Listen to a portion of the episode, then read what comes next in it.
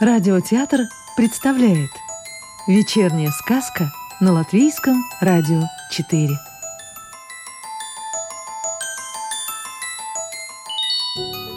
Сегодня слушаем сказку Инессы Александры Волковой.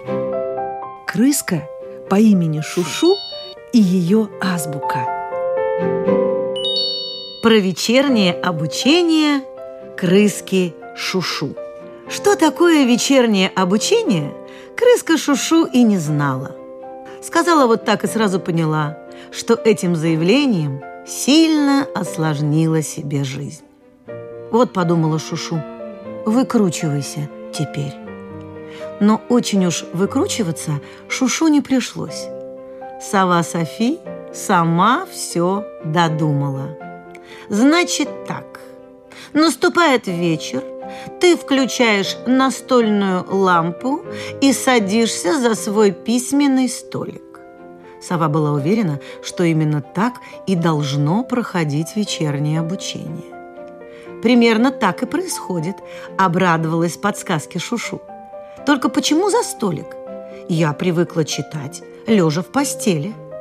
Тогда в следующий день дарения заметно обрадовалась сова. Ты подаришь мне свой письменный столик. Очень он мне приглянулся. Да и креслица у столика чудесное. Оно ведь разъезжает по полу, а я люблю кататься. А то все летаешь, летаешь, крыльями машешь, машешь. Кстати, когда он намечается? Кто он? Так день дарения, конечно. Нет, твердо заявила крыска Шушу. Пока не будет никаких праздников, а столик, он мне сегодня как раз пригодится. Я сегодня за столиком буду учиться. Вечернее образование это настоятельно рекомендует. Сове не очень понравилось крысиное заявление насчет дня дарения. Это ж надо, какая шушу жадная, а? Уцепилась двумя лапками за свой столик. Нет, всеми четырьмя. Тут Сове вспомнилось, что и она сама не такая уж щедрая. Вон, заморской свинки Махи не позволила взять сухарик из своих запасов. Типа, сухарик приготовлен для праздничного ужина при свечах. Какой ужин? При каких свечах? У совы сроду не было ни ужинов при свечах, ни гостей званных на этот ужин. Но это к делу не относится, решила сова. Нельзя раздаривать нужные вещи, а сухарик тот сове был нужен. Только зачем ей сухарик? Она ж сова, а не курица. В рационе совы не предусмотрены сухарики. Кстати, а из чего делают сухари? Надо в энциклопедию заглянуть. Да, разложить эту толстую энциклопедию и почитать по слогам про сухари и сухарики. И тут сова Софи вспомнила про крыскино вечернее обучение. А как же она, сова, будет черпать знания из энциклопедии? Ведь ни лампы настольной у нее нет, ни столика, ни креслица. Поэтому сова отложила свое вечернее обучение. Ну, нет уж никаких условий. Да и прочитать сова сможет, ну, разве что название книги, да чтоб, ну, очень крупными и толстыми буквами.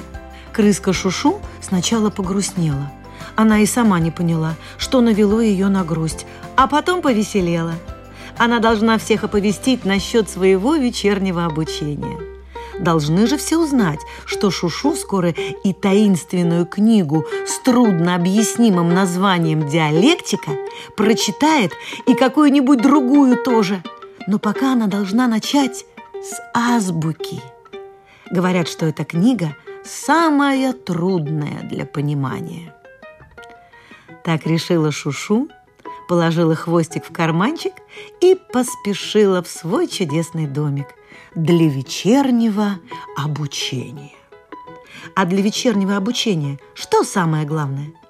Конечно же, вечер, так думала Шушу. Сначала она дождется вечера, потом положит свою азбуку на столик, включит лампу и будет учить буквы.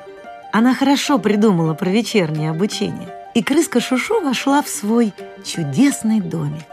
Дома ее ждало страшное разочарование – Настольная лампа, такая вся красивая, по вечерам теплая и приветливая, лежала на полу и не собиралась дарить свет для вечернего обучения.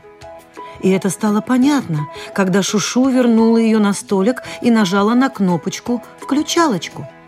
Лампа, по-видимому, просто не справилась со стрессом при падении со стола.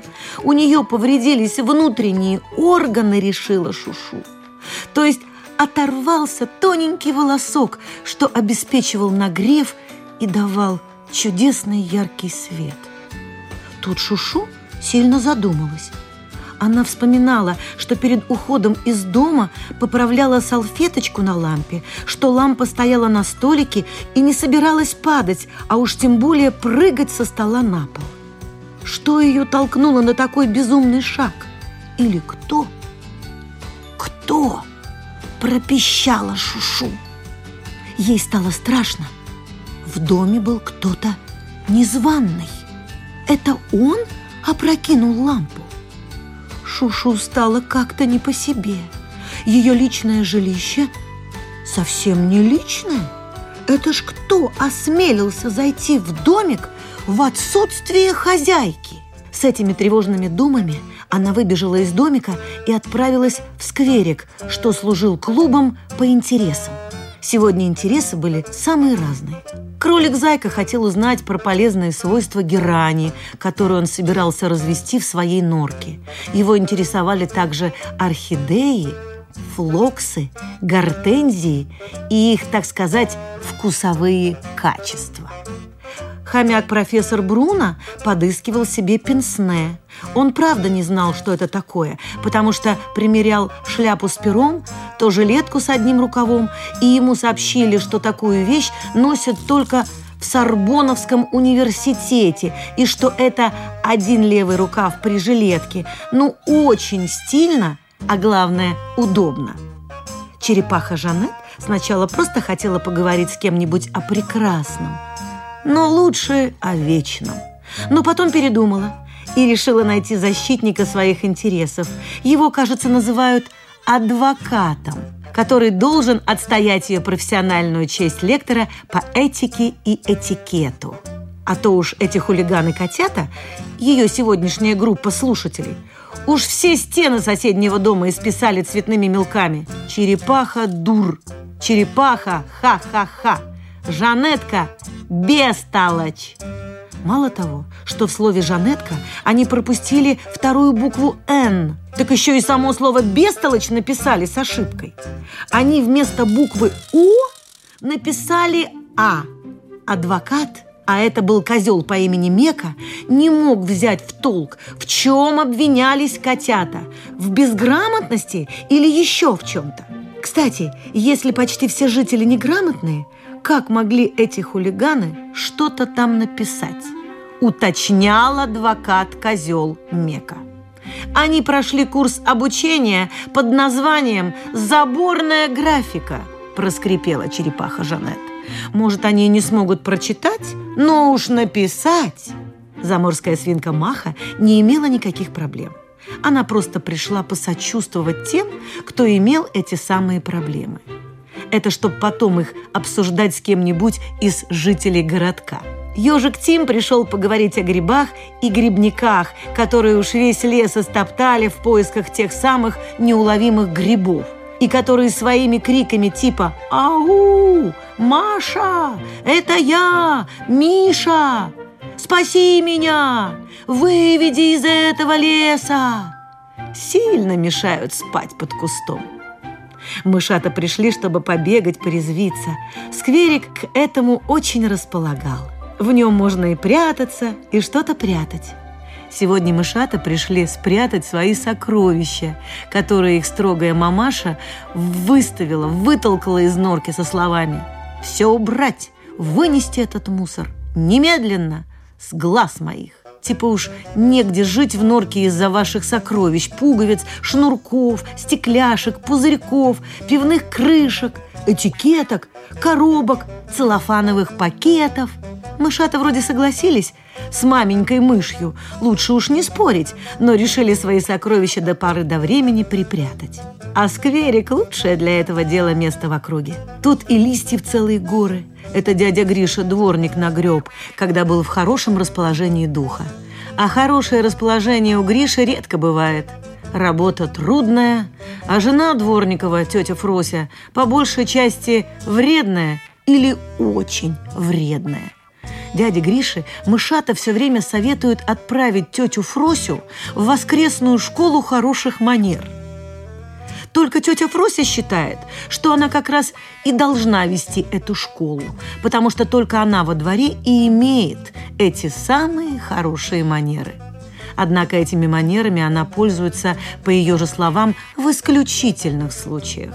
В редкие дни, когда она не несет дядю Гришу на своем надежном и широком плече. Но в последнее время это случается не так уж часто, ведь дядя Гриша очень надеется на плечо Фроси. Поэтому несколько раз в неделю ждет ее помощь и поддержку то на лавочке у дома, то у забора в скверике – то посреди клумбы среди цветов, что как раз и посадила Фрося в минуту душевного равновесия и для пущей красоты. Поэтому хорошие манеры тети Фроси остаются дома и тихо ждут ее возвращения с дядей Гришей на плече.